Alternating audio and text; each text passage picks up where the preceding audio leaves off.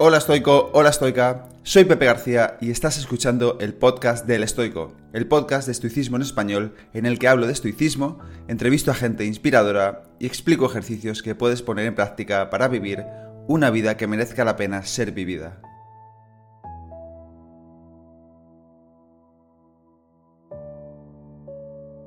Bienvenido, bienvenida al episodio número 129 del podcast. En el episodio de hoy hablo con un invitado al que llevaba tiempo queriendo traer al podcast, Antonio Valenzuela.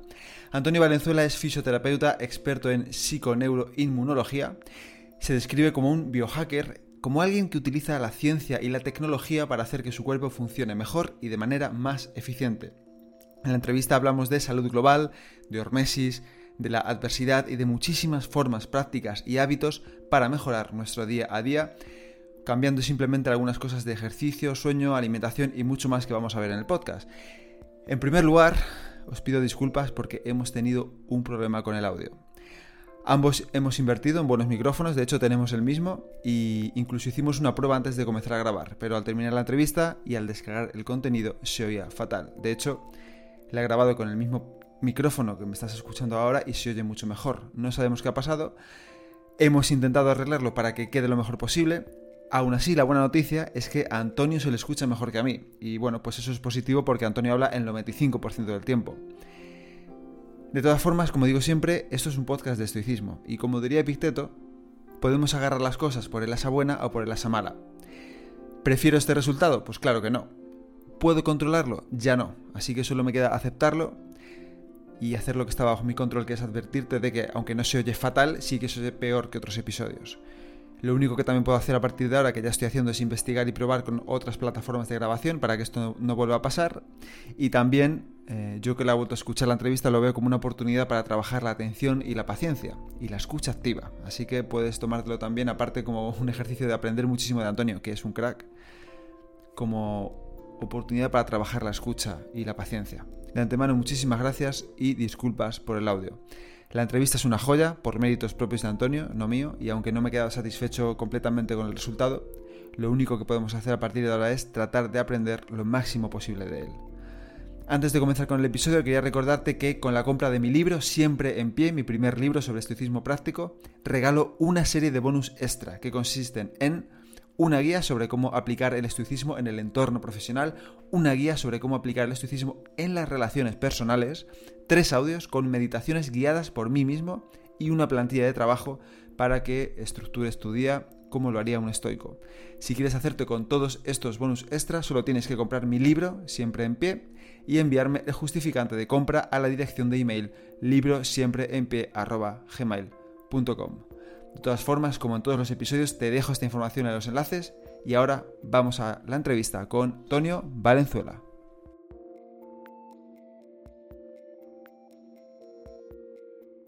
Antonio Valenzuela, bienvenido al podcast. Jolín, Pepe, muchísimas gracias por invitarme y súper contento de estar aquí. Además, hemos estado hablando unos minutillos de récord, pero esto te lo quería decir que quede grabado para la posteridad porque, tío, me hace mucha ilusión estar aquí. Yo me acuerdo perfectamente la primera vez que te escuché. Estaba entrenando en el sótano de mi casa. me acuerdo perfectamente porque dije, joder, qué voz de buena persona tiene este chico. Z con el tiempo, es verdad que no nos conocemos personalmente, pero yo para mí eres casi un grandísimo amigo porque me has acompañado en multitud de paseos, salir a correr y, puedo decir casi que ya te conozco muy bien y el tiempo me ha dado la razón. Muy contento de estar aquí porque ya te digo, las buenas personas siempre suman y muy, muy orgulloso de estar aquí con el gran El Estoico. Pues muchas gracias por tus palabras. A mí también me pasa contigo. ¿eh? Yo, es verdad que desde que te vi y tal, dije, tiene cara y voz de buena persona. O sea, que seguro que es buena persona. ¿no? Me gusta mucho Emilio Duro que dice a veces ¿no? que la, gente tiene la cara que se merece o la cara de lo que es o algo así. ¿no? Y es verdad que se te ve que se te ve buena gente. Así que gracias. Eh, quería empezar pidiéndote por favor que te presentes. Para quien no te conozca, ¿quién es Antonio Valenzuela? ¿Y a qué se dedica? ¿Qué hace? Sí. Pues mira, Antonio Valenzuela es una persona a la que le gusta muchísimo, muchísimo salir a pasear con sus perros, le encanta la naturaleza, le gusta mucho salir a correr, el buen café, las conversaciones interesantes, le gusta aprender muchas, muchas cosas. ¿Y a qué se dedica? Pues yo estudié fisioterapia, después con el tiempo estudié osteopatía y vi que también un poco motivado por mis problemas de salud, mezcla 50% de mis problemas de salud, mezcla ver que había pacientes en consulta que aún aplicándole el tratamiento adecuado no terminaban de responder, pues seguí buscando y me fui un poco más hacia el mundo de la medicina integrativa, por decirlo, de la medicina funcional, de, la medicina del estilo de vida, lo que aquí en España hay una formación que se conoce como psiconeuroinmunología clínica, que fue por donde ya tiré, llevo ya más de una década y cuando me dejan, cuando me dan la oportunidad de charlar en algún podcast, en alguna conferencia que engaño a alguien para ir, pues hago también mi espinito en el tema de la divulgación. Qué bueno. ¿Y qué es la psiconeuroinmunología? Porque es una palabra bueno, casi tres palabras, ¿no? Que oigo cada vez más, con frecuencia, pero no sé bien qué es. ¿Qué es la psiconeuroinmunología y, cómo nos ayuda en el día a día? Has dicho, lo has dicho perfectamente, lo de que son tres palabras, pero podían ser cuatro, podían ser, mm. ser cinco, porque de hecho en alguna escuela hablan de psiconeuroinmunoendocrinología, incluso podríamos hablar de psiconeuroinmunometaboloendocrinología. y al final, ¿por qué?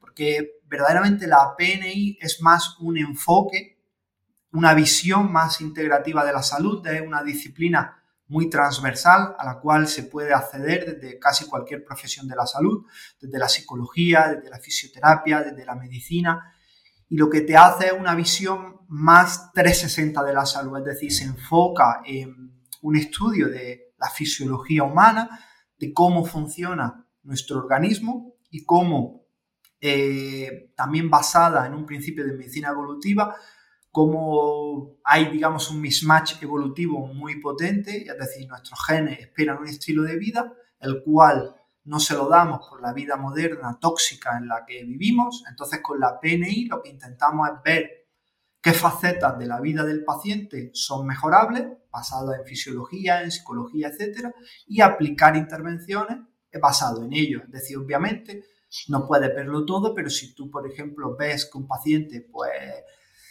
peca de la parte psicológica, pues siempre puedes derivar a un, a un, psicólogo. Si ves que la parte nutricional es la que más, digamos, falla, pues puedes mandarlo a un Nutri. Si ves que la parte del movimiento, pues a un fisio. Pero digamos que es un enfoque basado en, en un estudio de la fisiología, un estudio profundo de cómo funciona el cuerpo, un enfoque más integrativo de la salud.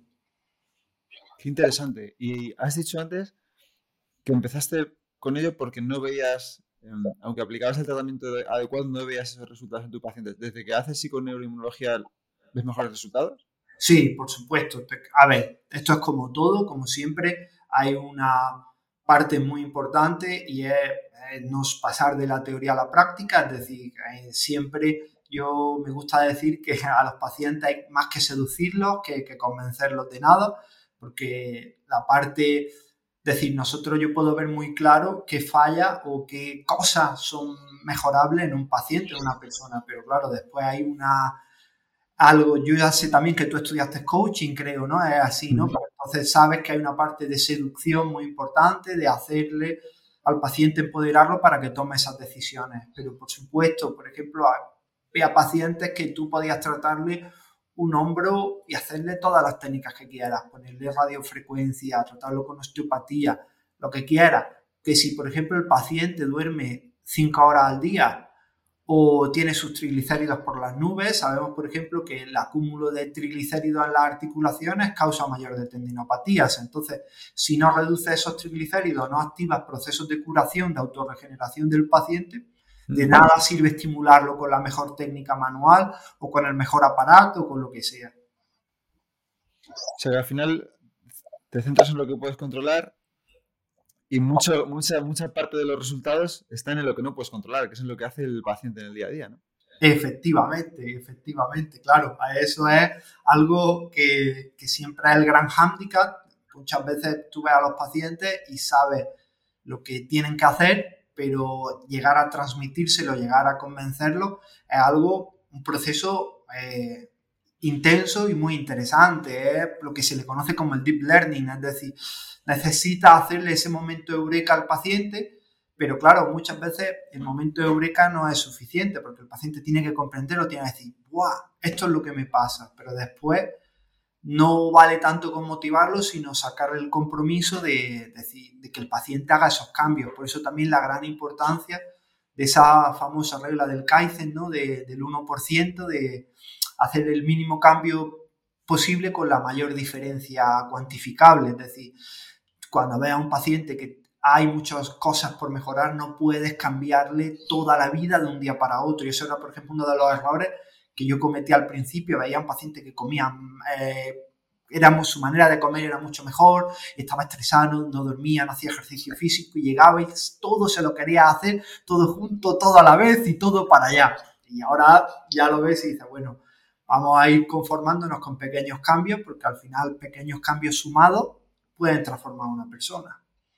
¿Y cómo, mantienes, cómo, cómo los mantienes motivados? ¿O cómo les, les ayudas a que tengan esa, esa constancia o esa disciplina. Y te lo pregunto porque a mí también me pasa. Yo veo, por ejemplo, mis cursos, esto, la dicotomía del control y tal, son por email.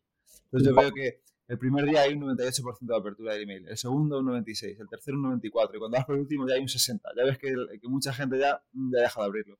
O cuando hacemos retos estoicos, al principio hay mucha interacción el primer día en la comunidad, la segunda un poquito menos, y cuando ya vas por 10, 15 días, mm, ya casi nadie habla. Entonces yo ya veo que, que, que nos, nos pasa, ¿no? Que empezamos a perder, empezamos muy motivados y muy a tope, pero empezamos a, ir decayendo. ¿Cómo haces tú para que mantengan esas prácticas? Sí, bueno, es algo complejo y creo que de ahí todavía me queda mucho por, por, aprender, porque como tú bien has dicho, es algo muy complejo, pero también muchas veces hay la cuantificación es bastante interesante en el sentido en el que yo, por ejemplo, puedes ver a un paciente, ¿no? Y que te dice, wow, Antonio, es que no he mejorado lo que yo querría o estoy igual, ¿no? El famoso mm. estoy igual, porque eso lo ves mucho. Ve a un paciente y lo ve a las dos semanas, estoy igual que estaba antes. Y lo dice, oye, antes no podía agacharte, el primer día cuando vinimos no podía agacharte a tocar los pies, ahora lo hace. Me estabas diciendo que dormías cinco horas, ahora duermes siete. Eh, me estabas diciendo que hacías tal, ahora cual. Entonces hay unos datos objetivos que nos dicen que estás mejor. Y, eso implica que los cambios que has estado haciendo han sido positivos. ¿Qué ocurre? Que la salud es un estado, digamos, con la famosa homeostasis, es decir, no es una meta a la que logras, sino un estado que tienes que mantener. Si vuelves a hábitos pasados, volverás a tener los mismos problemas que tenías antes. Entonces, claro, ahí el deep learning, el explicárselo al paciente, el hacerlo ver que si vuelve a lo de antes, pues muy posiblemente tenga la vida de antes, también está. Pero bueno, también yo siempre suelo decir, y soy muy franco con los pacientes, y a veces soy quizá un pelín duro en ese sentido, que todos somos adultos, tampoco me gusta infantilizar a las personas, tú sabes las consecuencias de tus actos, yo te he explicado, sabes que si vuelves a lo de antes, pero ya también es decisión tuya, también hay muchas veces que hay que valorarlo, hay personas que por su estilo de vida o por su decisión vital pues no quieren cambiar o quieren volver a lo de antes, oye, perfecto, mientras que seas consciente. Y algo muy importante, que no culpes, digamos, al universo o a las cosas de aquello que te pasa, perfecto. Es decir, yo, por ejemplo, he visto pacientes, Pepe, con, por ejemplo, algo que se ve muy mucho es la sensibilidad al gluten no celíaca o incluso pacientes celíacos que comen de vez en cuando gluten. Ves pacientes que tenían unas migrañas horribles que era por el tema del gluten. Dejan el gluten, mejoran. Pero después comen gluten de vez en cuando, porque tienes que, Antonio, es que, vale, perfecto, pero que después no culpes al destino de que te duele la cabeza, te duele por ahí. me, me ha encantado ver a, a los estoicos, a los griegos en tu libro, y en concreto porque son de rabiosa actualidad. Y por eso me gusta tanto el estoicismo, ¿no? Pero en tu libro he visto una frase de Hipócrates que me ha encantado. Dice, las enfermedades no surgen de la nada, se desarrollan por pequeños pecados diarios contra la naturaleza. Cuando suficientes pecados se han acumulado, las enfermedades aparecen de repente. ¿Qué pequeños pecados diarios cometemos o ves que cometen tus pacientes con mayor frecuencia? Buah, muchos pecados cometemos a día de hoy o muchas cosas que son mejorables. Bueno, hay algunas que son inherentes a la vida moderna que vivimos, es decir, porque es cierto, bueno, primero es cierto que yo suelo decir que nuestra salud depende mucho más de nuestro comportamiento que de la suerte o de nuestra genética. También eso es cierto, pero es cierto también que, que la genética influye para lo bueno como para lo malo y eso tiene un peso específico. Y por supuesto, mira, escuchando el podcast que grabaste el último, bueno, el último no sé cuándo saldrá este, pero bueno, el de Lidia Valentín, que decía que si un campeón nace o se hace, te lo preguntaba, yo estaba escuchando y le decía, Holly, me encantaría estar ahí para comentar que, por ejemplo, te puedo decir que los campeones indudables a nivel de ejercicio físico nacen, es decir, tú no puedes hacer un campeón, es decir, tú puedes hacer un súper o un buen atleta o un atleta importante, pero para hacer un top élite mundial tienes que nacer. Tienes que nacer porque, por ejemplo, Usain Bolt es quien es, porque tiene dos genes, que uno que es el, AC, el gen AC y el otro el ACTN3, y tiene dos copias de cada uno por parte de, padre y de madre. Es decir, tiene una genética privilegiada en cuanto a eso. Si no tiene eso, no puede ser Usain Bolt, puede ser algo genial. También es cierto que al contrario, hay genes que te lastran, pero quitando eso, el estilo de vida súper importante. Hay cosas, como te decía, que no podemos eh, actuar contra ellas y por eso es mucho más importante hacer las cosas que sí están en nuestra mano, porque por ejemplo, sabemos que Vivimos en ambientes altamente contaminados, es decir, respiramos aire contaminado que influye en nuestra salud y no lo pensamos mucho. Bueno, quien vive en la ciudad, pero ya no solo quien vive en la ciudad, es decir, incluso en el aire, en el campo, si vive cerca de autovías, si vive cerca de tal, estamos respirando cosas que no teníamos que respirar. Comemos comida que en muchos casos está contaminada con microplásticos, eh, que ya no tiene los nutrientes que debería y todo eso. Pero bueno, lo más importante es que el Homo sapiens es un ser extremadamente maleable y extremadamente adaptable. Y si nos enfocamos en esas cosas que sí están en nuestro control, sí podemos tener una excelente calidad de vida y no excusarnos en, esas cosas que no he dicho eso. ¿Qué cosas eh, podemos mejorar en nuestro día a día? Pues mira, hay muchos factores que alteran nuestra salud. Por ejemplo, uno de ellos es la tremenda contaminación lumínica o la disrupción lumínica que vivimos, que es algo que no le solemos prestar mucha atención, pero que altera muy mucho la salud. Es decir, nosotros somos genéticamente, además los genes que controlan nuestro biorritmo son de los genes más antiguos que existen, y esos famosos genes clock, los genes reloj, son de los genes más antiguos, es decir, desde que nosotros, toda nuestra línea evolutiva ha conservado esos genes. ¿Y qué nos dicen? Que somos bichos diurnos, es decir, estamos preparados para funcionar de día, descansar de noche, estamos preparados para ingerir calorías, para movernos de una manera intensa con las horas de luz, estamos hechos para descansar, para tener una vida más contemplativa, para tener conversaciones enriquecedoras de noche. Mm. Hoy día, por la vida que tenemos, lo alteramos, estamos muy hechos a tener, a vivir en ambientes con luz de día, muy intensa por la mañana, y una luz más tenue o oscuridad, más, digamos, una luz más tenue por la tarde, porque claro, estamos hechos a usar el fuego, etcétera, y a la oscuridad total por la noche. Y eso lo hemos alterado totalmente y ese pacto, digamos, milenario que teníamos con la luz es algo que altera mucho nuestra salud. Es decir, parece que no le prestamos mucha atención, pero por ejemplo, al mirar pantallas por la noche es algo monstruoso para nuestra salud. Sabemos que las personas que miran eh, una pantalla, eh, un móvil, una tablet, eh, incluso la televisión, una hora antes de irse a la cama, esa noche producen un 50%, menos, un 50 menos de melatonina, que es la hormona que mejora nuestra calidad del sueño, nos repara. ¿Por qué? Porque claro, la luz es sinónimo de día. Cuando nosotros percatamos luz con nuestros ojos, ya estamos diciendo nuestro cerebro que es de día, pero también viceversa. Es decir, por la mañana necesitaríamos que hubiese luz y estamos, como dice María Hernández Bascuñana, que ya tiene un libro muy chulo que es Vitaminados, que ella es experta en vitamina D, y habla que somos humanos caja, que estamos todo el día encerrados, mm.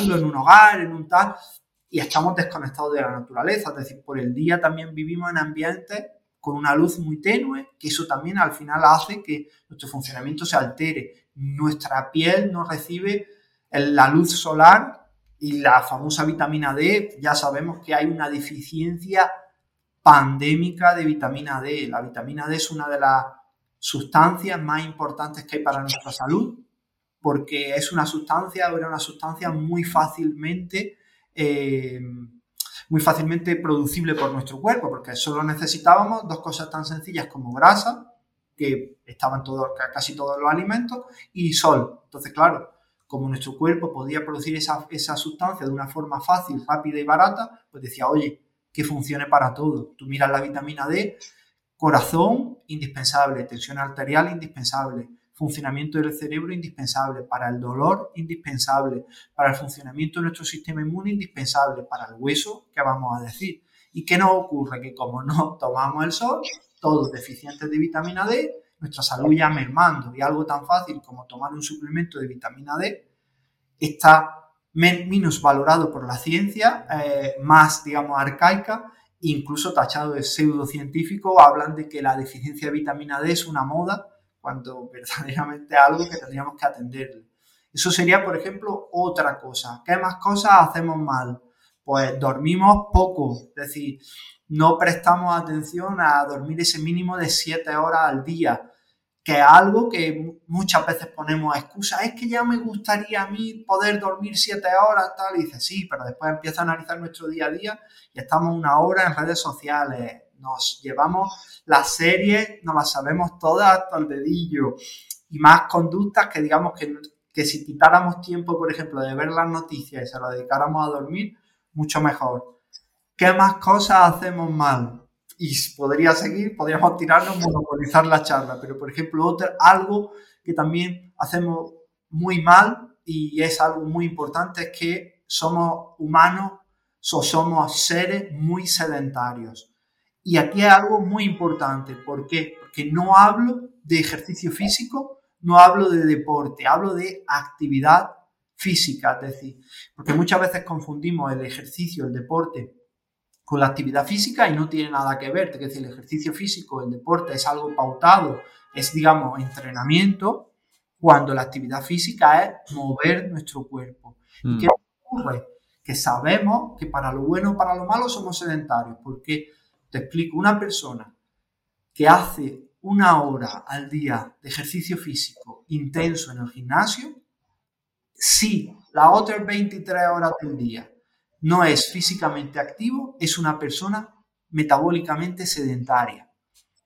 Y su corazón sufre, su hígado sufre, y todas sus vísceras sufren, y su aparato locomotor, todo sufre. ¿Por qué? porque nosotros, los Homo sapiens, estamos hechos para movernos. Y eso es algo que hay una línea de investigación muy sólida en esto, en los famosos snacks de movimiento, mm. también se conocen como sitting breaks, que es algo que es muy fácilmente implantable, es algo muy fácilmente subsanable ese defecto del sedentarismo sobre la salud y es algo tan sencillo como que cada hora, o lo ideal sería que cada media hora que estemos sentados, nos levantemos y hagamos un minuto de ejercicio físico intenso, Pepe. La ciencia nos dice que un minuto de ejercicio físico intenso borra los efectos nefastos para la salud de una hora estar sentado. ¿Cómo sería ese, minuto? ¿Cómo minuto. un minuto? ¿Qué puede ser? Pues eh, cualquier ejercicio que eleve tu pulso cardíaco, es decir, que tu corazón plata. Es decir, ¿qué cosas podemos hacer? Podemos hacer una serie de sentadillas o sentadillas, eh, un minuto de sentadillas o de sentadillas con salto. Si no llega a un minuto, 30 segundos. Sentadillas, sentadillas con salto. Flexiones. Eh, subir y bajar la escalera de, digamos, si está en un edificio, subir y bajar un tramo de escalera durante un minuto. Saltar en el sitio, sprintar en el sitio. Mira, por ejemplo, hay estudios de, eh, un investigador muy interesante que él se llama el doctor Givala, G a que él habla mucho sobre los snacks de movimiento y él habla de la bicicleta estática, es decir, por ejemplo, las personas que teletrabajan, tú que estás en tu casa la mayor parte del tiempo, pues si tienes la posibilidad de tener una bicicleta estática cerca, sabe que si cada hora te levantas y te montas en la bicicleta estática y le das pedalea un minuto al máximo, ya es súper beneficioso para tu salud. Que no, bueno. No un minuto pedaleando, un minuto saltando. Que no un minuto saltando, unas flexiones. Que no llega al minuto, oye, pues 30 segundos de flexiones y unos burpees. Saltando. Unos burpees. Cualquier ejercicio que acelere tu corazón borra los efectos del sedentarismo. Y estamos hablando que reduce la tasa de mortalidad cardiovascular muy mucho. Y es algo, mira qué sencillo, es algo súper fácil implantable. Más cosas, bueno, y ya podríamos seguir, pero no voy a enumerarlas. Las relaciones sociales de calidad, la falta de contacto social es algo, sabemos que la soledad percibida es más dañina casi para el corazón que fumar. Sin embargo, el médico no nos pregunta si nos sentimos solos. Es algo muy, muy, muy importante. Eh, la comida, obviamente, la calidad de nuestra comida, el peso de los alimentos ultraprocesados de nuestra dieta cada vez es mayor y sabemos que tiene un efecto muy pernicioso para la salud. La falta del contacto con la naturaleza, la falta de tomarnos, como dice Dokusho Villalba, la falta de sentarnos y sentirnos, es decir, falta de ese proceso autorreflexivo de escucharnos a nosotros mismos. Es decir, hay muchísimas cosas que muchas de ellas con cambios pequeñitos podemos cambiar nuestra salud de una manera súper exponencial. casi la pregunta que me dan ganas de hacerte es si hacemos algo bien. Porque, eh, dada tu respuesta, eh, digo, yo creo que las cumplimos todas mal, ¿no? Ya.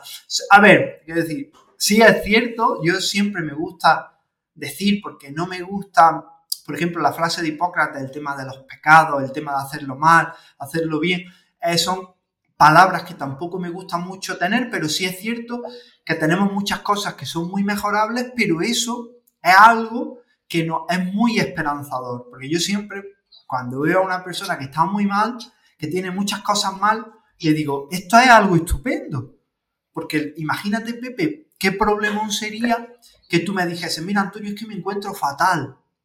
Pero, y ahora empezamos a mirar, tío, y come súper bien, medita durante media hora, tiene unas relaciones sociales de calidad, eh, haces ejercicio físico, te levantas y haces tu sitting breaks, te tomas 10 minutos al día para respirar por la nariz, te quiero decir, haces mil cosas y, tomas el sol, tienes niveles buenos de vitamina D y sin embargo te encuentras fatal, entonces, oye, eso es un problema, pero cuando hay tantos aspectos mejorables es algo súper interesante porque ya que de per se estamos vivos, tenemos una calidad de vida más o menos aceptable, aún viendo tantas cosas que son mejorables, imagínate cuando pongamos remedio o mejoremos esas cosas, cómo puede cambiar nuestra vida de una manera exponencial. Claro, yo, escuchándote también caigo, también conozco gente, ¿no? Que, mm, que enferma o que, o que, y que se siente muy mal porque no, no hacen todo eso. Es decir, yo hago mucho, pero no hago todo. ducha estaba fría y ayuno y no sé qué, y comer, y ejercicio, y snacks, y meditar, y leer, y reflexionar, y relacionarme. Y aún así es como, cuando no soy capaz de hacer todo, ya, ya me siento fatal. Entonces eso es casi peor también, ¿no? Efectivamente, pero lo has dicho, ¡buah!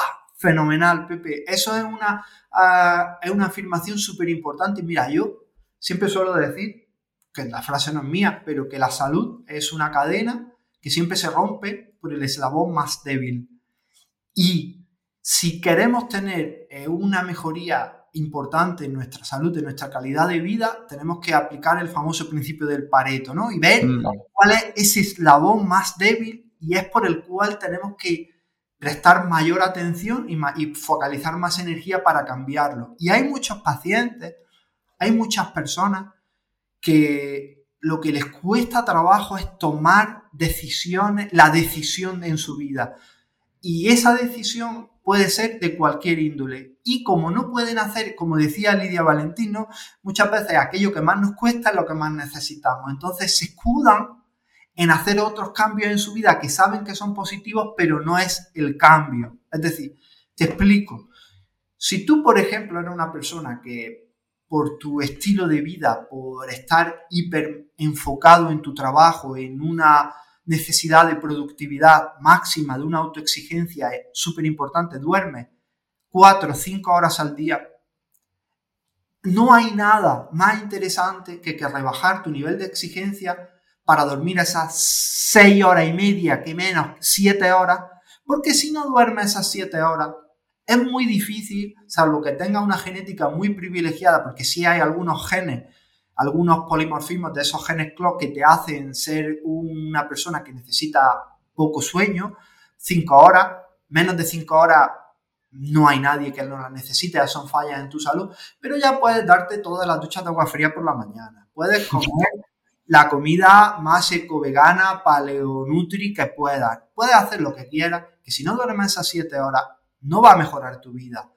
Pasa exactamente igual. Hay veces que tenemos un problema de una relación mm, personal jodida. Vamos a poner una relación, por ejemplo, con mi pareja o con mi jefe. Y eso te merma tu salud. Y puede que tú estés dándole 27 vueltas a querer mejorar con ejercicio, con mindfulness, con tal, cuando la única solución posible para mejorar, tener una mejoría radical de tu vida, es eso, es cambiar, eh, cambiar esa relación, te quieres dejar a tu pareja o irte del trabajo, que saber o aceptar, te quiere decir que no puedes hacerlo porque, y está ahí, comprender qué es eso, te quiere decir aceptarlo y poner, digamos, todas las cortapisas que puedas. Entonces, muchas veces pasa eso, personas que cuando intentan hacerlo todo y son hiperperfeccionistas, quizá el, la manera por la que hay que enfocar a esa persona para que mejore su salud es por qué y para qué te comportas así. ¿Qué, qué vacío intentas llegar a? ¿Cómo? ¿Cuál es la película? Porque la salud, nosotros normalmente siempre vemos a las personas como una foto estática, es decir, lo que somos hoy es una foto, pero eso no es lo importante, lo importante es la película, es decir, es todos los actos, todo el transcurso vital nuestro que nos ha llevado a donde estamos hoy. Y eso es algo, Pepe, mira, súper importante. Yo pongo este ejemplo, lo he puesto varias veces porque me, di cuenta. Mira, este verano nosotros, yo estuve con, Pedro Vivar, que yo sé que es también muy buen amigo tuyo. Eh, estuve con Pedro en uno de sus campos, en uno de sus retiros, que estuvimos en el Cuervo, en, espérate que no me sale el nombre, en Teruel en agosto y era un camp flipante, Pepe, porque era de levantarte a las 7 de la mañana, a respirar, a meditar y a meterte en el agua del río Cuervo, que créeme que aunque fuera agosto, el agua a las 7 de la mañana en Teruel estaba fresquita. Era bastante, bastante fresquita para el cuerpo. Después ejercicio físico intenso.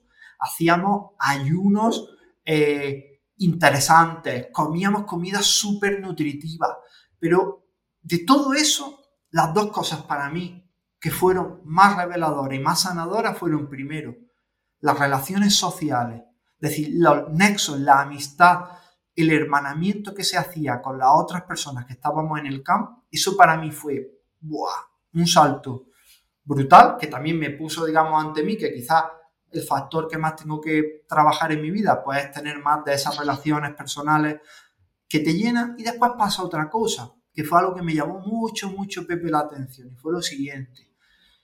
Cuando empezamos en el camp, eh, nos reunimos todos en un tatami, 50 personas, haciendo un círculo y hay una persona que se pone en el centro y cuenta sus motivaciones para ir al camp. Para un camp que es de ejercicio físico, de ayuno, de respiración, es decir, físico, cuerpo, eh, poner a tu cuerpo en estrés pues podríamos pensar ¿no? que las motivaciones de la mayor parte de las personas eran físicas, no era pues mejorar mi salud o mejorar mi flexibilidad o, aprender a manejar mejor las mazas o las anillas porque estaba Uringután, que es el super crack de las anillas y me iba a dar una masterclass. No, Pepe, eso era la motivación eh, proximate, es decir, la motivación eh, superficial, pero la última, la motivación profunda, todo eran motivaciones emocionales, todos tenían motivaciones espirituales, todo era o sanar eh, o demostrar o estar aquí para demostrar que puedo conseguir esto, o estoy aquí para tal, o estoy aquí porque me he dado cuenta que he llegado aquí fruto de que he estado toda mi vida intentando superarme. Todo tenemos un componente emocional muy potente, un componente, digamos, psicológico muy potente. Y muchas veces Es por ahí por donde tenemos que entrar a trabajar. Totalmente. Y, no vale de nada mejor llevar nuestra alimentación al máximo nivel si hay otros factores que no pueden mejorarlo. Y al igual que no, si tu alimentación es un 80% de buena, duermes muy bien, meditas, pero eres una seta, pues de nada sirve que llegue al 100% en tu alimentación. Coño, tendrás que mejorar el empezar a moverte, es decir, pasar de ser una seta a ser un ser humano funcional en cuanto al movimiento. Y de nada sirve meditar una hora más, porque el, margen de beneficio que te va a dar va a ser residual con respecto a, enfocar eso en lo que aquello que necesitas. Totalmente. Y mm, encontrar el motivo adecuado, yo creo que al final es la clave. Eh, yo, en mi caso, por ejemplo, con el deporte, yo siempre he hecho deporte, pero siempre he tenido mis idas y venidas. Y ahora estoy siendo mucho más constante porque mi motivo es estar sano para mi hija. Y para cuando sea mayor, lo que decíamos siempre, ¿no? Para entrenar ahora para cuando tenga 70 años. Y, y ya no me cuesta trabajo porque hay que encontrar el motivo. Sí, efectivamente. Ahí está. Totalmente. Y es algo, mira, yo eh, tenía un, un, gran, grandísimo amigo mío que él falleció hace un año de, de, un tumor. Él se, se, llamaba Jesús Candel, en redes sociales era bastante conocido porque era, era Spiritman y era un... Ah, claro, claro. Pues Jesús y yo éramos uña y carne, era uno de los mejores amigos míos y, y ya te digo, era un ser que yo lo quería mucho. Jesús se metía, porque Jesús a nivel económico, Pepe, tenía su vida súper solucionada porque su familia tiene mucho dinero y él no tenía ninguna motivación económica, absolutamente ninguna. Él tenía eh, su familia era un padre de 10, te quiero decir, súper enfocado con su hijo. Pero él vivía con una eterna, digamos, lucha interior por ese ikigai y a, él lo que le movía era el ayudar a las personas, el cambiar la medicina, el cambiar el mundo.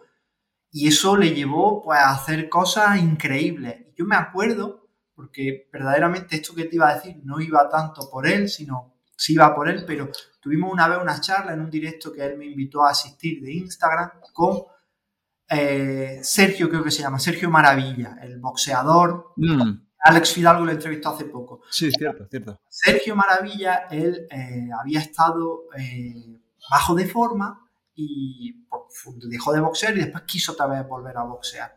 Y, me, y él contaba en el directo que cuando le preguntaban que por qué, por qué quería perder peso y siempre decía lo mismo, decía, es que tienes que tener ese motivo. Y yo se lo digo a las personas, si no tienes un motivo, si tú no tienes un para qué quiero perder ese peso, para qué, no puedes mejorar.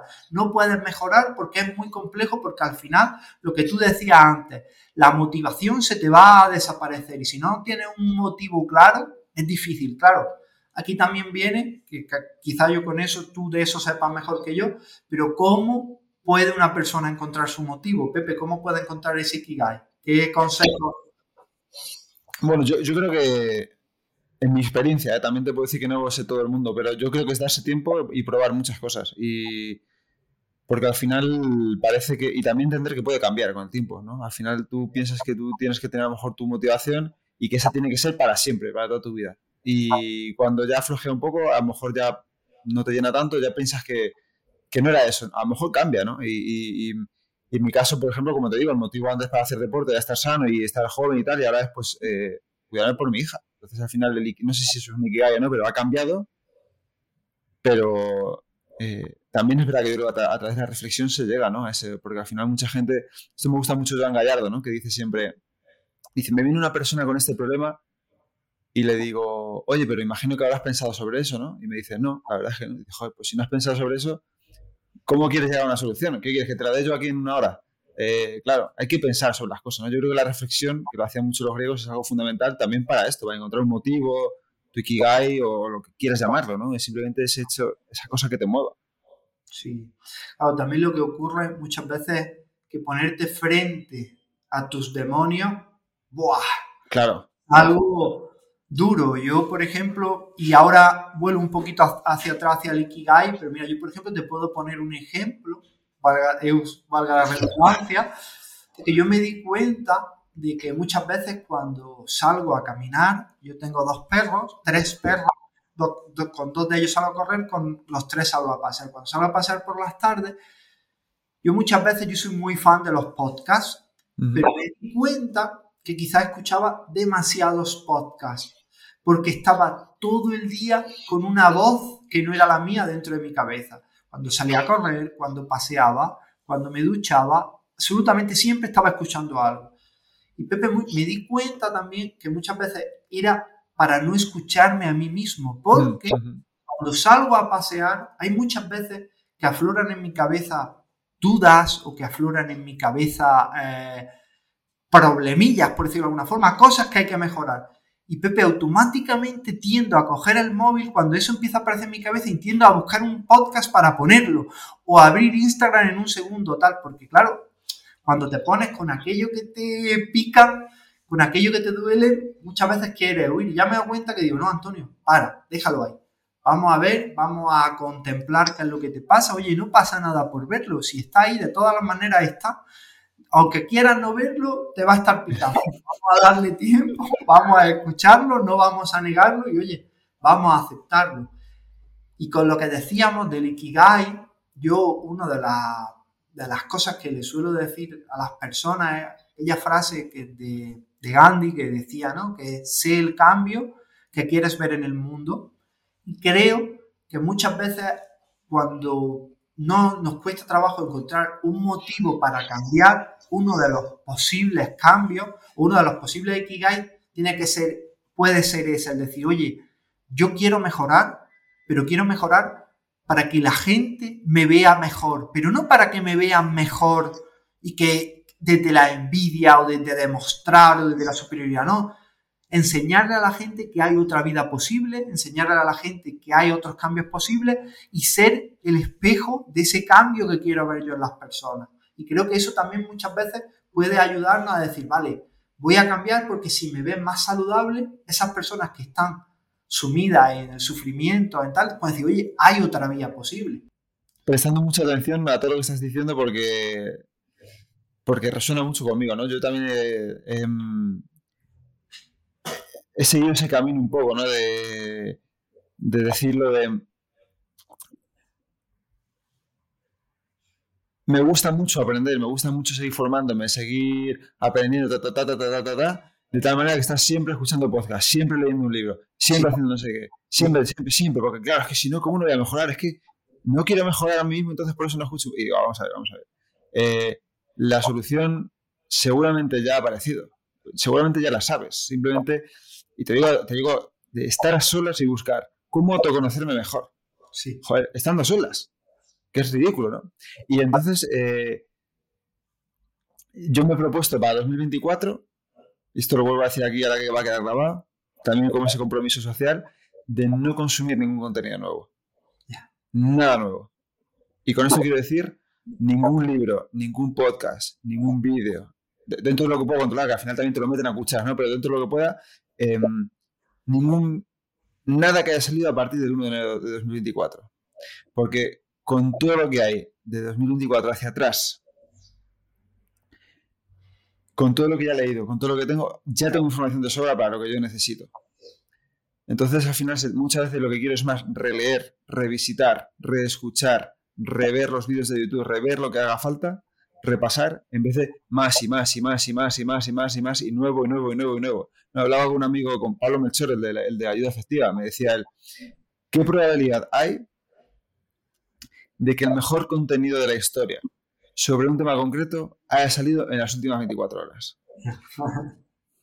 Seguramente no hay muchas probabilidades. En algunos casos muy avanzados en neurociencia o lo que tú te digas, pues a lo mejor sí. Pero sobre felicidad, sobre tranquilidad, sobre meditación, sobre deporte, ya, ya hay mucho. Entonces, bueno, pues estaba muy de acuerdo contigo en eso, ¿no?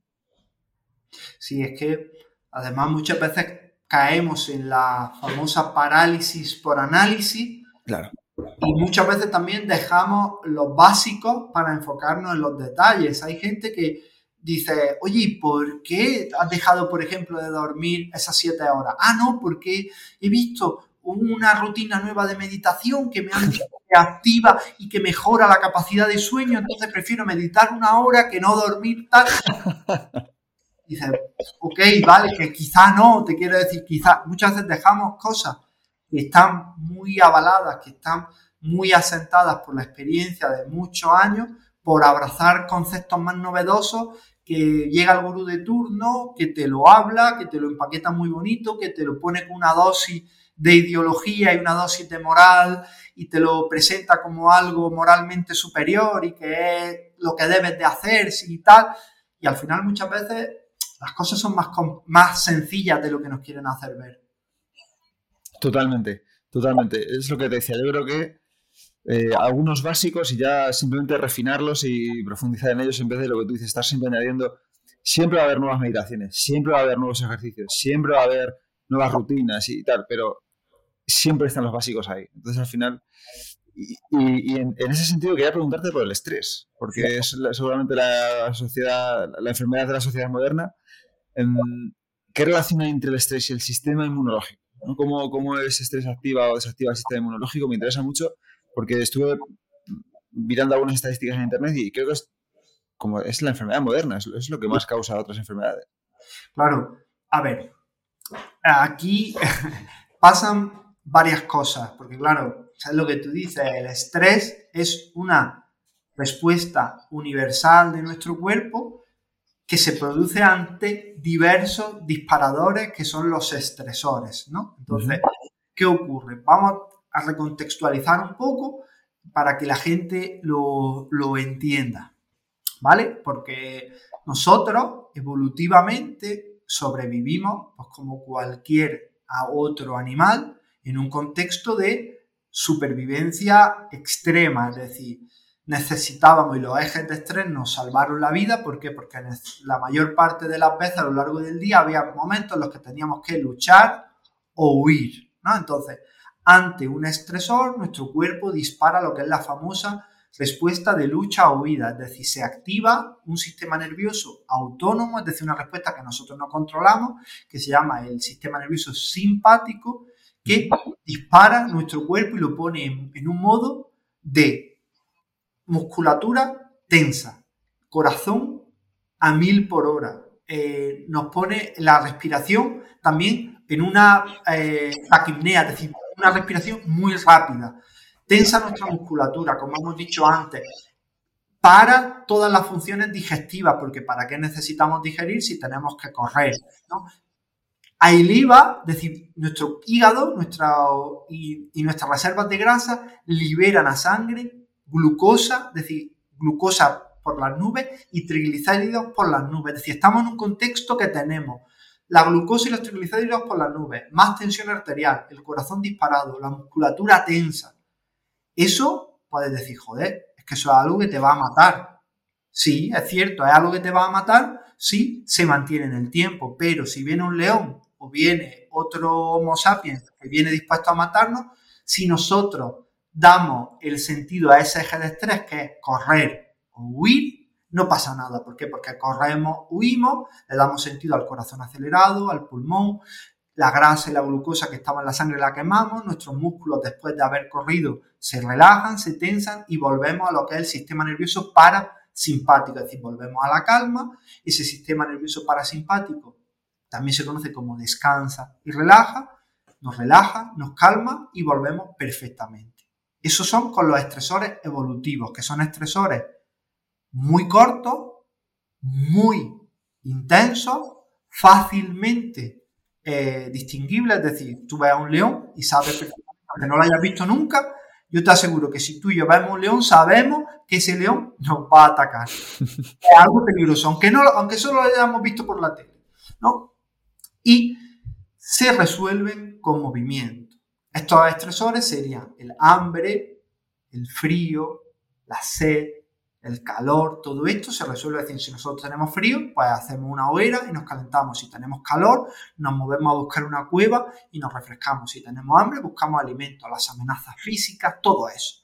Y ante esos estresores, nuestros ejes de estrés, valga la redundancia, funcionan perfectamente. ¿Qué ocurre aquí? ¿Qué ocurre, Pepe, si ahora viene un, león hacia nosotros? ¿Qué, necesita nuestro sistema inmune en ese momento? Hiperactivarse y ponerse en un modo inflamatorio. ¿Por qué necesita inflamarse? Porque si el león te engancha y te pega una tarascada, eh, necesitará que ahí vaya el sistema inmune para eh, curar, para taponar esa herida y porque si entra alguna bacteria, que esa bacteria no te mate por una infección, ¿no? Nos lleva a un estado hiperinflamatorio. Perfecto. ¿Qué ocurre? Que esa amenaza, eh, esa amenaza evolutiva la hemos cambiado por amenazas modernas. Es decir, ahora las amenazas no son tan intensas, ¿vale? Porque un jefe, una discusión con nuestra pareja o un atasco de tráfico o abrir un papel y que venga una letra, unas letras que dice que no ha subido una hipoteca, no son amenazas tan intensas como la del león, pero nos activan. Son mucho más duraderas en el tiempo, es decir, son crónicas. Son eh, más desconocidas, porque nuestro organismo no entiende por qué. Porque tú abras una carta de estrés. No se resuelven con movimiento, es decir, porque no podemos activar la lucha huida. Entonces, ¿qué ocurre? Que nuestro organismo, como ya decía, no me acuerdo, era epícteto, ¿no? Que no son lo que nos, no, no son los eventos que nos ocurren lo que nos afecta, sino la interpretación que nosotros hacemos de ellos.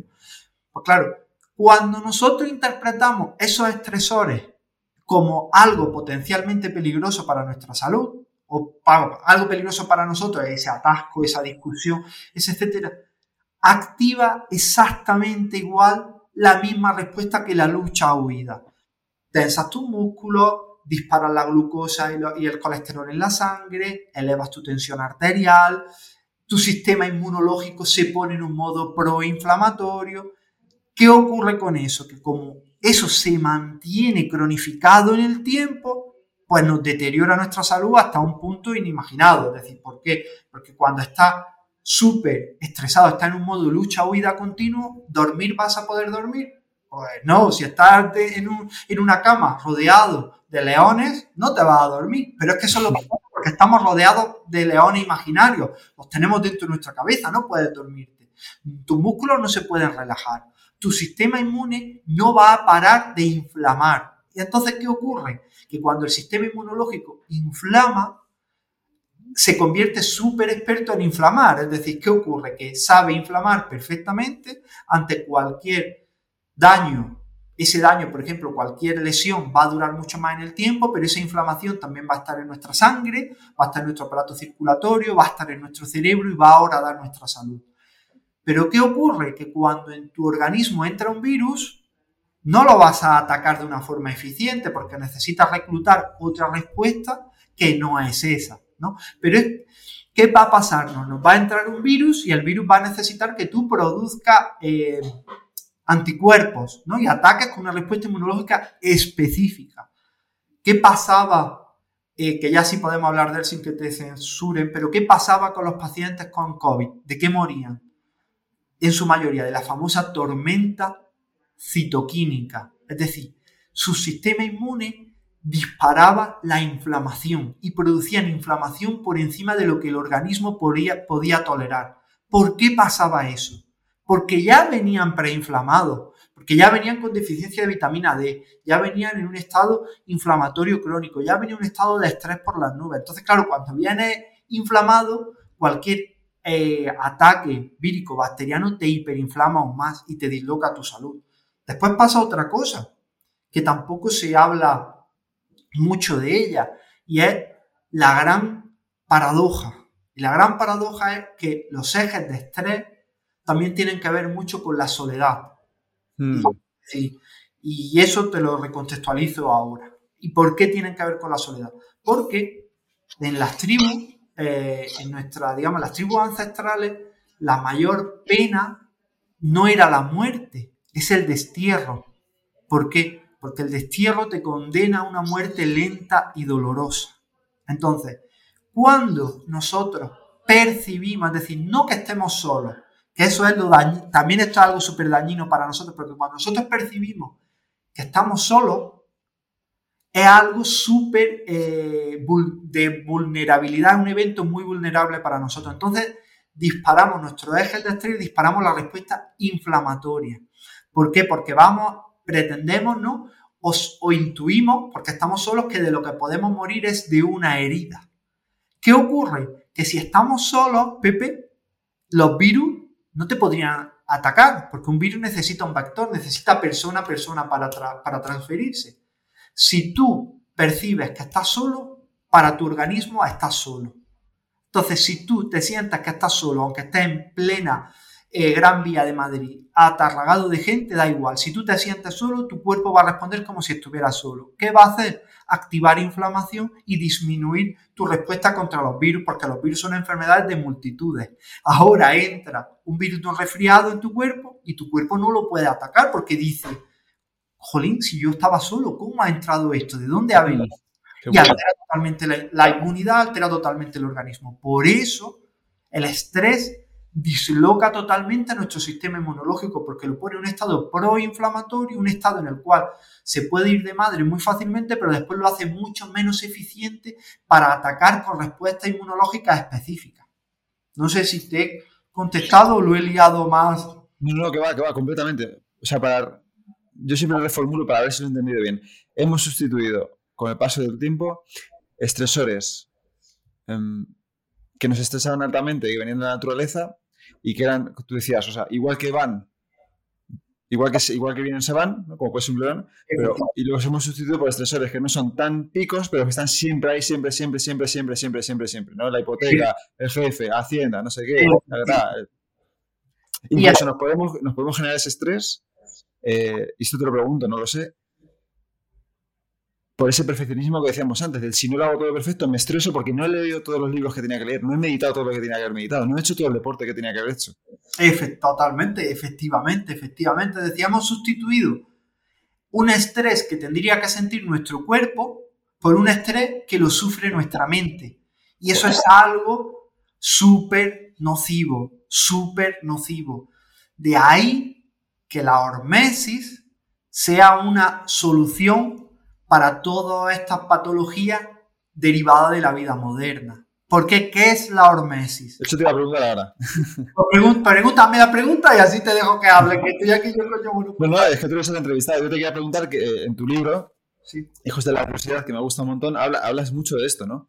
Y me encantó el tema de Hijos de la Adversidad porque siempre que vimos hablar de adversidad, ¿no? Cuando hablo del estoicismo, incomodidad voluntaria, autoprivación voluntaria, es como, con lo difícil que es la vida, ¿cómo encima me la voy a complicar más todavía? ¿Cómo me voy a poner agua fría si encima ya tengo agua caliente? ¿Cómo voy a hacer no sé qué? Y hablas de la hormesis. Y quería preguntarte, yo sí lo sé porque tú lo has leído, pero quería preguntarte que expliques por favor qué es la hormesis y por qué es buena, para qué sirve. Vale, perfecto. Antes, en un minuto voy a hacerte un disclaimer, ¿no? Y eh, es muy fácil eh, poner excusas o, digamos, emitir juicios de valor rápidos cuando todo te va bien, ¿no? Es decir, muy fácil decir, porque yo lo he escuchado a muchos divulgadores eh, que se ríen o se jactan de las duchas de agua fría, ¿no? Y dicen, es que yo, la ducha de agua fría es de gilipollas, con perdón de la expresión, yo sé que en tu podcast no soy, pero lo he escuchado de muchas personas. O tal, o bastante estresado tú y yo como ahora para darme un tal. Vale, perfecto. Es decir, yo acepto la libertad de cada persona. Pero, por ejemplo, hay personas que, por ejemplo, esas duchas de agua fría le han ayudado a modular su sistema inmunitario y mejorar su salud en una artritis reumatoide o en una esclerosis múltiple. O esos baños de sauna, porque al igual el frío siempre se suele tener mucho tabú, pero por ejemplo la sauna no se le suele criticar tanto, pero la sauna tiene también efectos súper positivos en el cuerpo. ¿Y por qué? Porque se basan en el fenómeno de lo que es la hormesis. La hormesis la podríamos definir muy fácilmente con aquella famosa frase de Nietzsche de lo que no te mata te hace más fuerte, ¿no? Y es volver a ser amigos, es decir, hablarle a nuestro cuerpo el idioma que entiende, volver a utilizar mm, esas amenazas evolutivas en dosis pequeñas y controladas para mejorar nuestra salud. Es decir, pues nosotros sabemos que el hambre era un estresor muy potente para nuestro cuerpo y era un estresor para el que nuestro cuerpo sabía responder. Entonces, ¿qué ocurre? Pues al igual si yo te digo ahora, Pepe, vamos a tirarnos una semana sin comer. Jolín, pues a lo mejor eso es peligroso para nuestra salud. Pero hacer un ayuno corto, de un ayuno nocturno de unas 12 horas, que al fin y al cabo es cenar un poquito antes y desayunar un poquito después, ya tiene beneficios para tu salud. Es decir, sabemos que el frío o el calor extremo podían ser importantes, te podían ser algo peligroso para tu salud.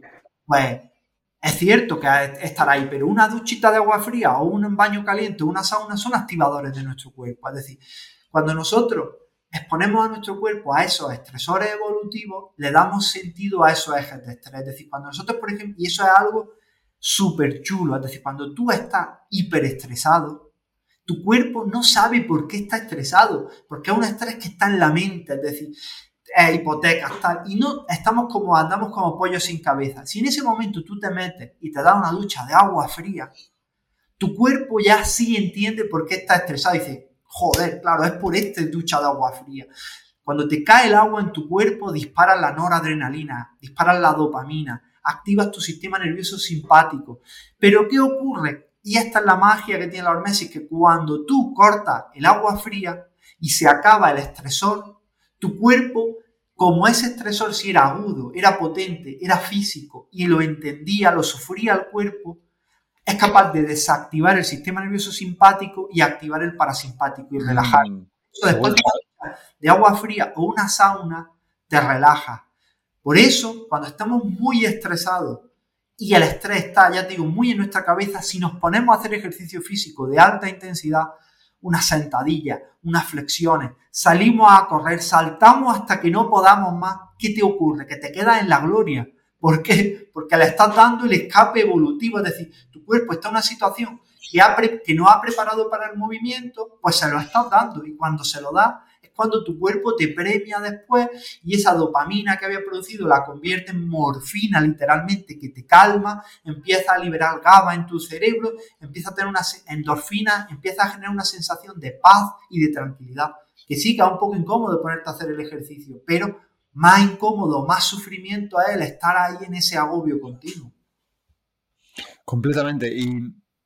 Me gusta mucho, ¿no? Al final el otro día también decía Marcos Vázquez, que lo escuché, decía, es que hacer ejercicio no es un lujo ni es una programa, es que es una necesidad biológica, no es una cosa que, que tengas preferida hacer, es que tu cuerpo lo necesita. Efectivamente, claro. Es que toda la nuestra biología solo se entiende con el ser humano en movimiento. Es decir, el funcionamiento de tu cuerpo no se puede comprender estático, sentado. Solo entendemos cómo funciona nuestro cuerpo cuando estamos moviéndonos. Ahí es cuando tiene todo coherencia, todo. Mira, incluso Pepe, algo, y ya sé que a lo mejor salirnos un poco, pero el ácido láctico, el lactato famoso.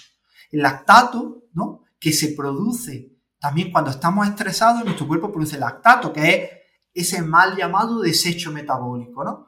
Cuando, cuando nosotros hacemos ejercicio físico, producimos lactato. Hasta ahora eso se pensaba que era una molécula que era de desecho, que era un tóxico, y decíamos, jolín, qué mal diseñados estamos, que no sabemos optimizar nuestro metabolismo como para producir lactato en grandes cantidades. Pues ahora, con el tiempo se ha visto, no solo que el lactato lo puede utilizar una parte del músculo para producir energía con ella, es decir, las fibras de contracción rápida son capaces de producir lactato para que la fibra de contracción lenta lo use. Eso se sabe, eso se llama la lanzadera de lactato de Brooks. Pero lo más interesante que a donde voy, se ha visto que el cerebro en situación de estrés le flipa el lactato, se alimenta del lactato. Entonces, ahí es donde cuadra todo. ¿Por qué? Porque dice, bueno, ¿y cómo el cerebro, cuando tu cerebro está, cuando tú estás estresado, necesita lactato para calmarse? Pero el lactato, ¿de dónde le va a venir?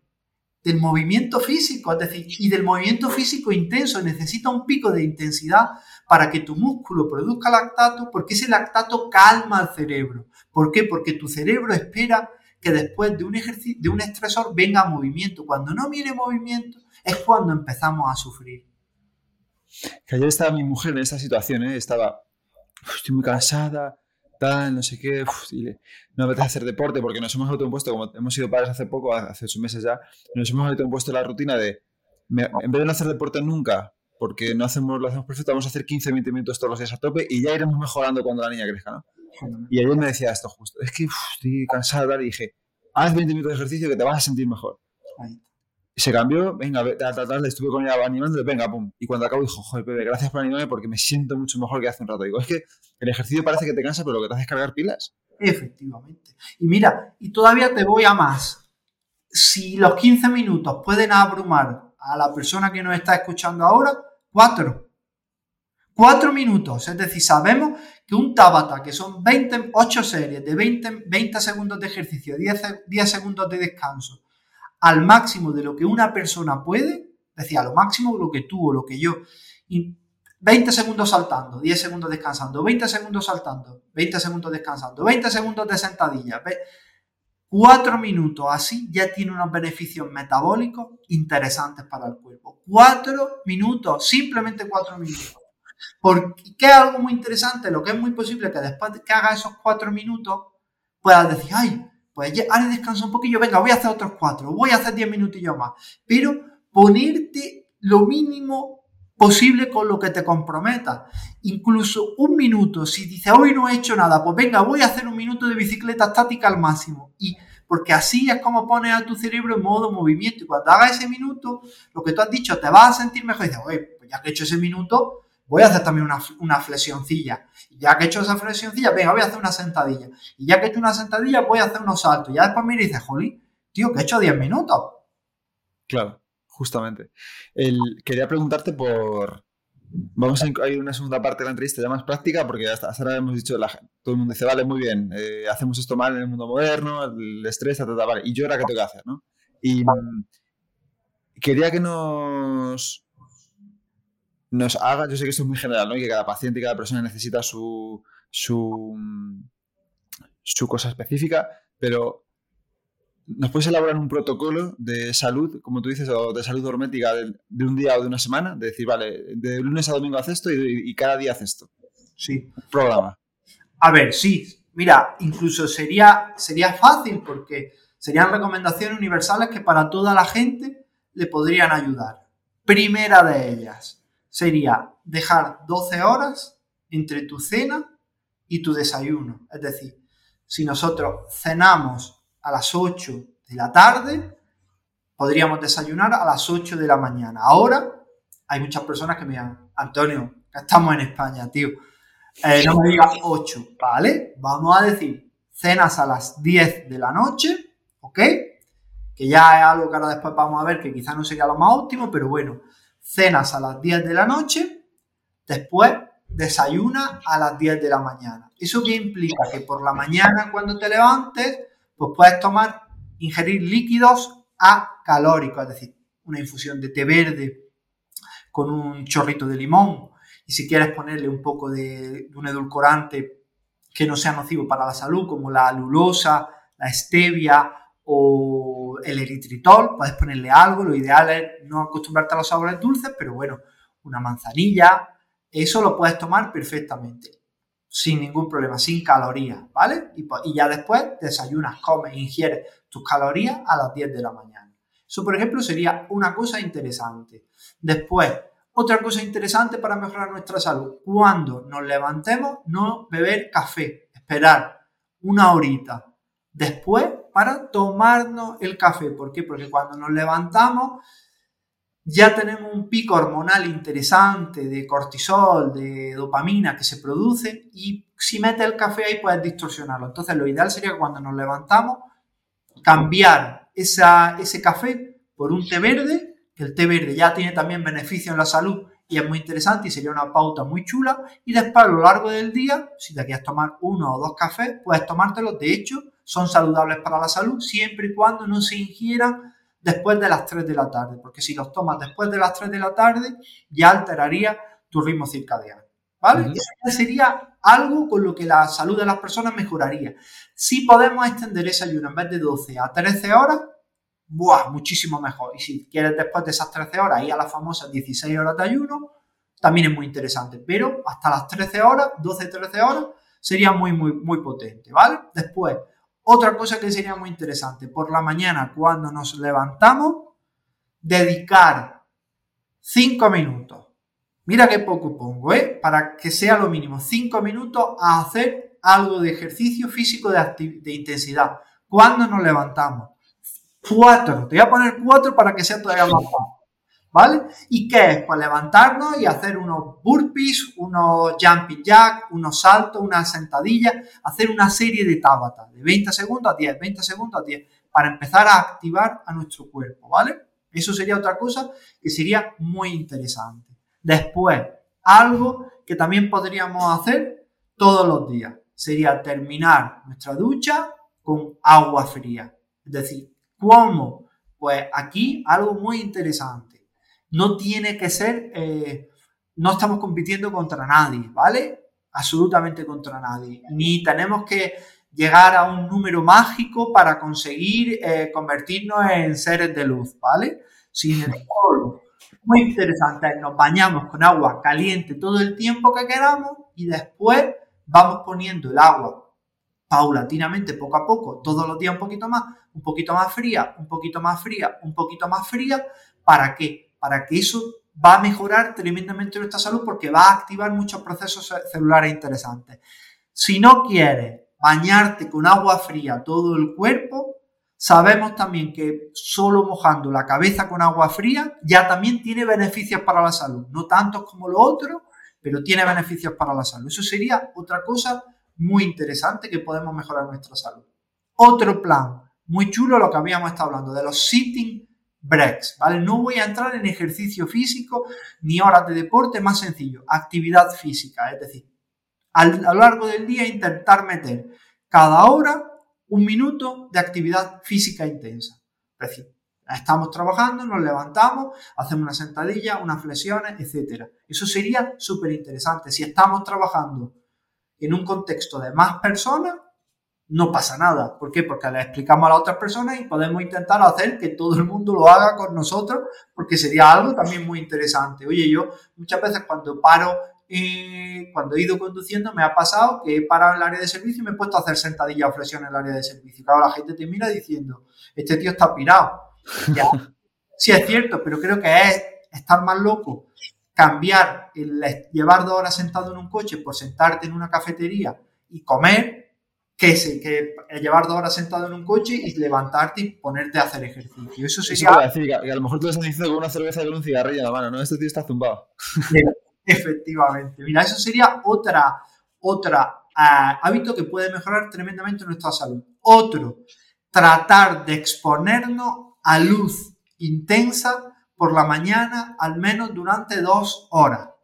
Si no son dos horas, el tiempo que podamos. ¿Eso qué implica? Cuando estemos trabajando, si podemos estar cerca de una ventana, sería algo muy interesante.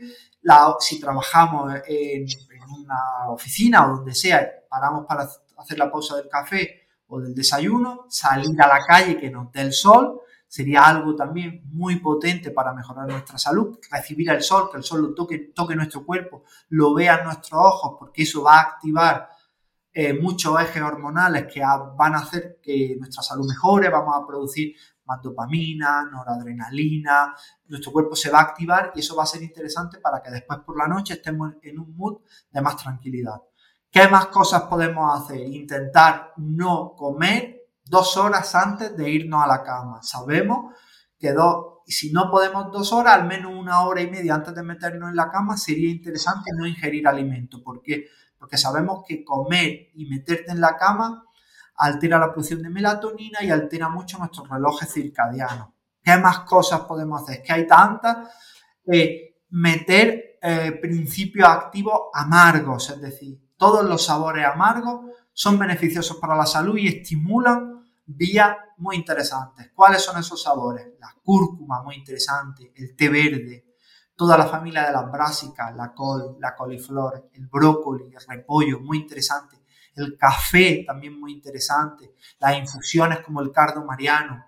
Eh, toda la familia allium, el ajo, la cebolla, el puerro, el cacao, el chocolate, es muy dulce, pero el cacao sabemos que es muy amargo, entonces el cacao también muy interesante, por encima del 85% y si podemos irnos mejor al 90% de cacao, mucho mejor. Sabemos, por ejemplo, que los flavonoles del cacao tienen beneficios para la salud brutales. Después, ¿qué más cosas? Obviamente, dedicar tiempo a parar y a reflexionar, que ya eso, aquí yo no me siento con autoridad para hablar de esto. Tenemos el podcast que grabaste con Ramiro Calle, que de como un niño pequeño porque yo soy un grandísimo admirador de Ramiro.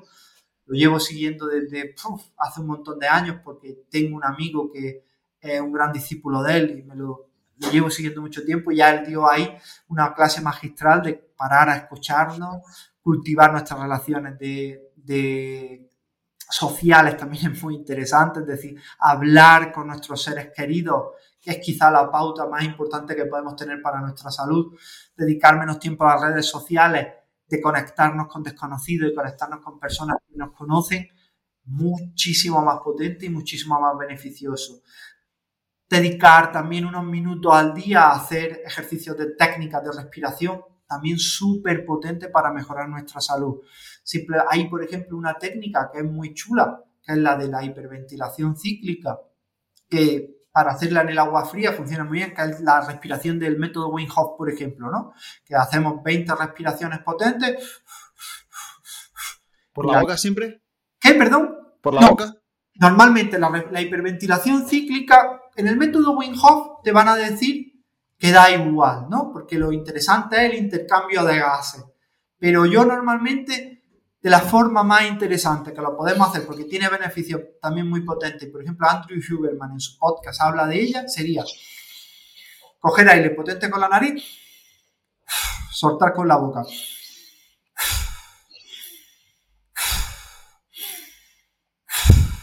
20 veces. Y la última vez Soltamos el aire y aguantamos la respiración el tiempo que podamos. Llegamos a 30 segundos, 30 segundos. Llegamos a un minuto, un minuto. Llegamos a minuto y medio, minuto y medio. No estamos peleando contra nadie. Cuando tenemos la necesidad de respirar, cogemos el aire otra vez y llenamos los pulmones. Y ya después aguantamos 10 segundos y soltamos. Eso es un ciclo de, se llama hipoxia intermitente. También tiene unos efectos para la salud brutales.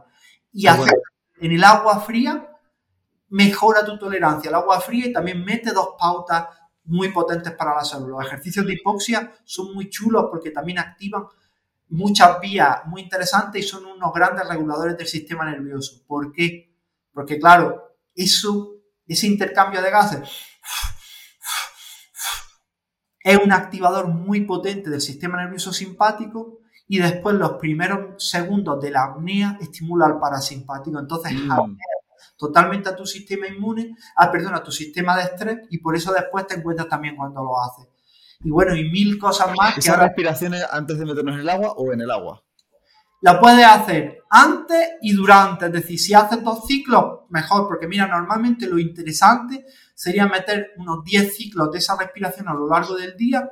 Hay una doctora que se llama la doctora Navarrete, es sudamericana y ha investigado mucho sobre los ciclos de hipoxia intermitente en la salud y ella habla que 10 ciclos de hipoxia intermitente para, a nivel de, a lo largo del día son muy interesantes para mejorar una playa de enfermedades crónicas modernas. Entonces, 10, ciclos, si haces uno antes de meterte en el agua y haces otro después en el agua, muy interesante.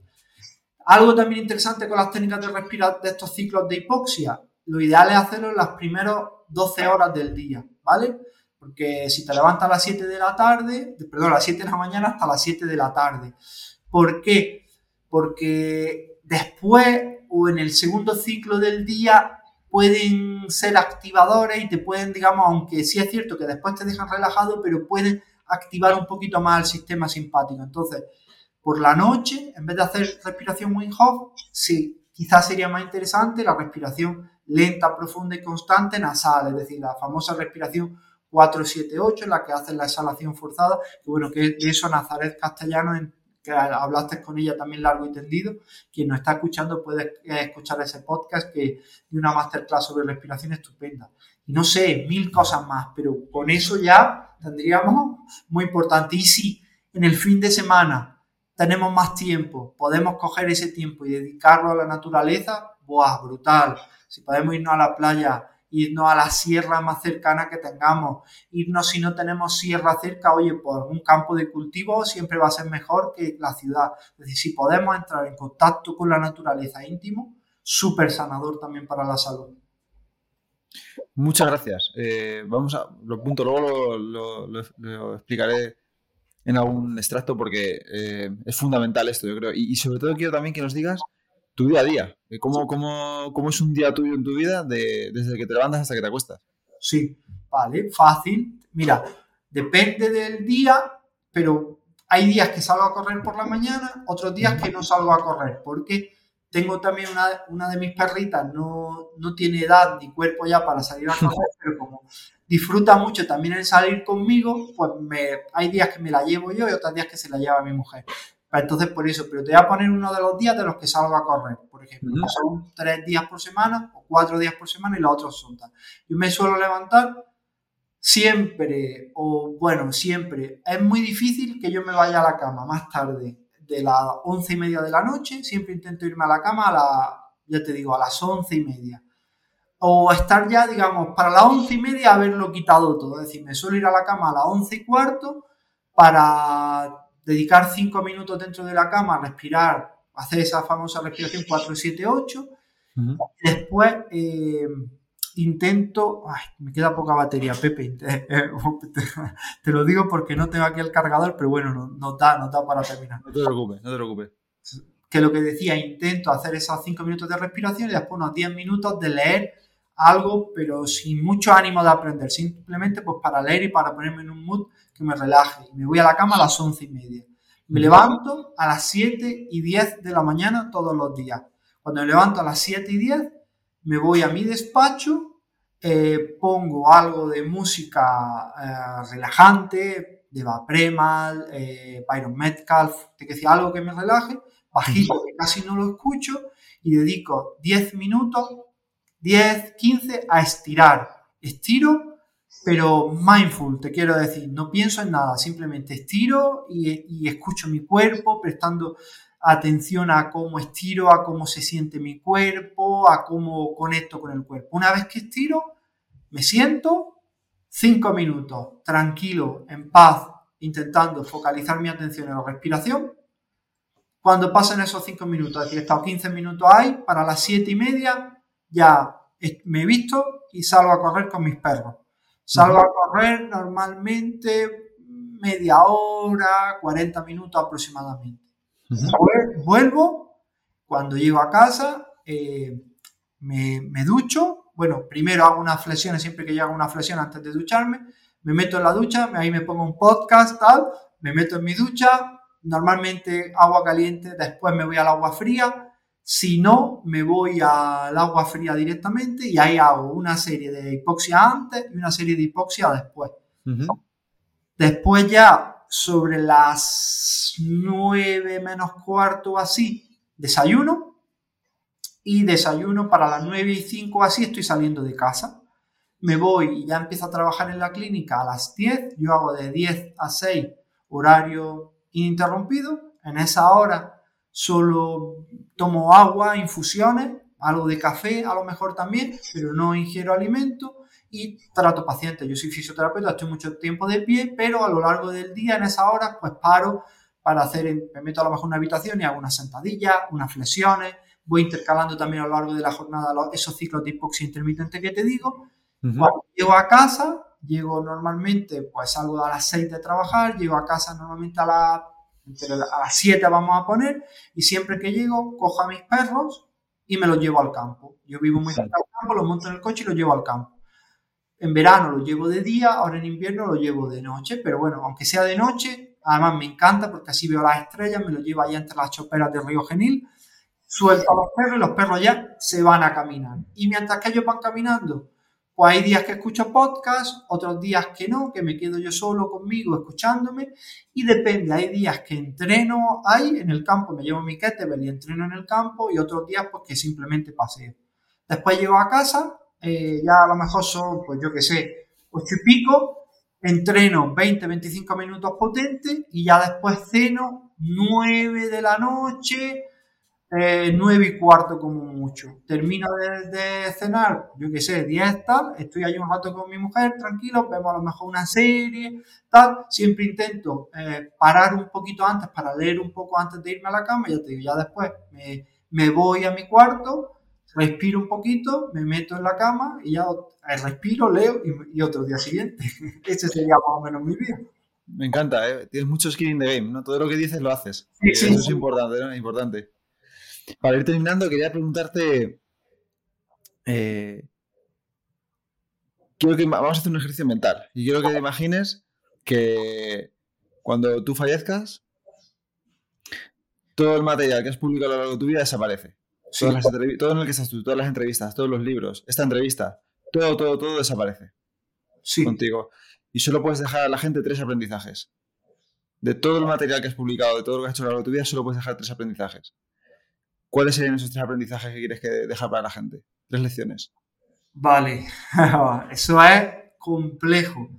Pero mira, quizá una de ellas, que, y claro, aquí a lo mejor hablo un poco con mi sesgo, ¿no? Pero una de ellas sería que dejásemos de terribilizar, es decir, siempre nos ponemos en el peor de los eventos, siempre estamos, como decía Seneca, ¿no? Aquel que sufre por anticipado sufre dos veces y eso es algo que a mí me pasa, yo me hiperpreocupo muy mucho y es algo que trato de luchar contra eso porque soy terriblemente eh, terribilizador y eso al final eh, te quita mucha calidad de vida. Eso sería uno de ellos. El segundo, y también me voy a, a otra referencia estoica, pero es algo muy importante, es el famoso memento mori y que recordemos que somos muy, muy, muy fugaces que nuestro paso por aquí es muy fugaz y que solo el paso por aquí solo tiene sentido si intentamos hacer la vida de las personas que nos rodean un poquito mejor. Si no hacemos eso,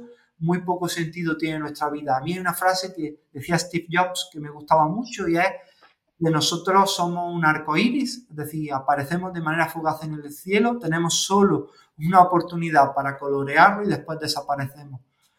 Y ahí no quiero decir que nos convirtamos en Madre Teresa de Calcuta, ni quien quiera, perfecto, pero que cuidar a las personas que queremos, hacerle ver a las personas que nos importan, que verdaderamente nos importan, no dar eso por sentado, sería también algo muy importante, de llamar a esa persona que queremos, de estar con ellos, es algo súper, súper, súper importante. Y la tercera, la tercera, ¿qué, qué tercera? ¿Qué tercer mensaje me gustaría dejar a las personas? Pues quizá ese, ¿no? Desde el cambio más pequeño hace la diferencia más grande. Es decir, que no hay, no tenemos que pensar en un momento que sea el tangencial de nuestra vida, ese momento que cambie radicalmente el ritmo de nuestra vida, sino que la vida se compone de pequeños momentos, de pequeñas decisiones, que cuantas más decisiones vayan, sumen a nuestro favor, pues al final es poner en el día a día. Si hay más decisiones que han sumado de las que han restado en nuestra salud, pues estaremos mejor que al contrario. Qué bueno. Suscribo las tres al 100%. Eh, intento trabajarlas también a diario. ¿Dos, tres libros que nos recomiendes, que te hayan gustado mucho, que te hayan, exagero mucho, cambiado la vida? Bueno, a lo mejor algunos sí, pero... Pues mira, eh, hay tres que me gustan mucho. Mira, uno de ellos es la autobiografía de un yogi de Paramat. Lo estoy leyendo ahora. Lo estoy leyendo ahora. Lo sé y por eso te lo, te lo, mucho.